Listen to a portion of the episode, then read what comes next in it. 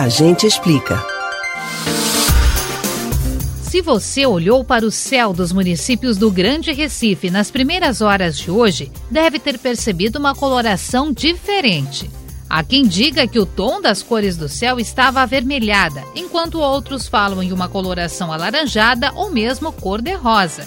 A certeza é que algo diferente está acontecendo no céu, fato que está intrigando muitas pessoas. Mas você sabe por que isso está acontecendo? A gente explica. Vermelho, laranja ou rosa? Há alguns dias, algumas pessoas têm fotografado uma tonalidade diferente no céu do Grande Recife.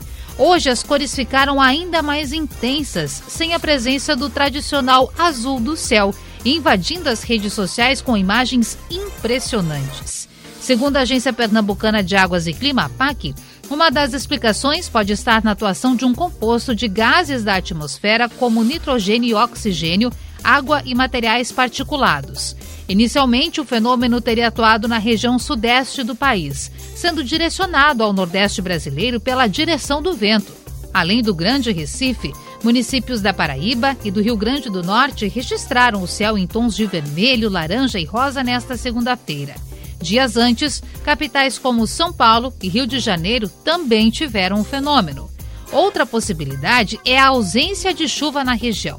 A PAC afirma que esse sistema atua desde a última semana a tendência é que ocorra em dois momentos do dia, no nascer e no pôr do sol, devido à inclinação dos raios solares, que acabariam por induzir a atuação da tonalidade nesse período. Mas como ocorre a formação das partículas que podem estar atuando no sistema que colore o céu nordestino no começo desta semana? A Associação Paraibana de Astronomia diz que a explicação para isso está nas cinzas do vulcão Hungatonga Hunga Rapai, que entrou em erupção em Tonga há 20 dias. Segundo a associação, as cinzas vulcânicas têm uma alta concentração de carbono e enxofre que, combinados com outros gases da atmosfera, formam moléculas que refletem facilmente o componente vermelho da luz solar.